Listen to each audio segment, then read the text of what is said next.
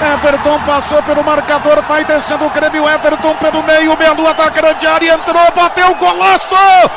Gol!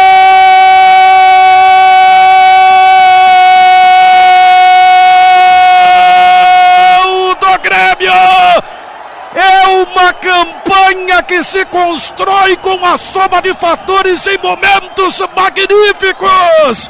Há pouco, Paulo Vitor fez uma defesa espetacular, impedindo o gol do Libertar. E aí o Grêmio partiu para o contragolpe. PP, PP para Everton. Everton foi costurando, ganhou do zagueiro Ivan Pires de novo. Entrou na área e meteu uma bomba para o fundo do gol. Agora são 39 minutos e meio. O Grêmio está vivíssimo na Libertadores da América. O Grêmio está dando uma dor de cabeça ao Libertado Paraguai tal qual um uísque falsificado. A bola metida de pé direito para o fundo da rede, sem a menor chance de Martin Silva. E o Grêmio faz 2 a 0 com Everton.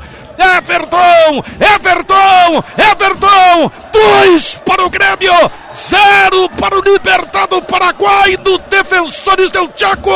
A história do gol no microfone da Bandeirantes. Conta do Paraguai, Matheus Dávila. Quem duvida de ti não te conheces, Grêmio. Que jogada do Everton, que atuação do tricolor, com o espaço Libertar projetado para o ataque Everton puxando o contra-ataque, fazendo fila. Na entrada da área teve sorte, porque sofreu o desarme. Mas quando é pra ser, acontece. A bola bateu no joelho de Everton e ficou na feição mais uma vez. Cara a cara com Martin Silva pobre do goleiro do Libertar. Uma pancada, morreu no fundo do gol. É o Grêmio vivo na Libertadores da América. É o Grêmio que vai definir em casa a classificação.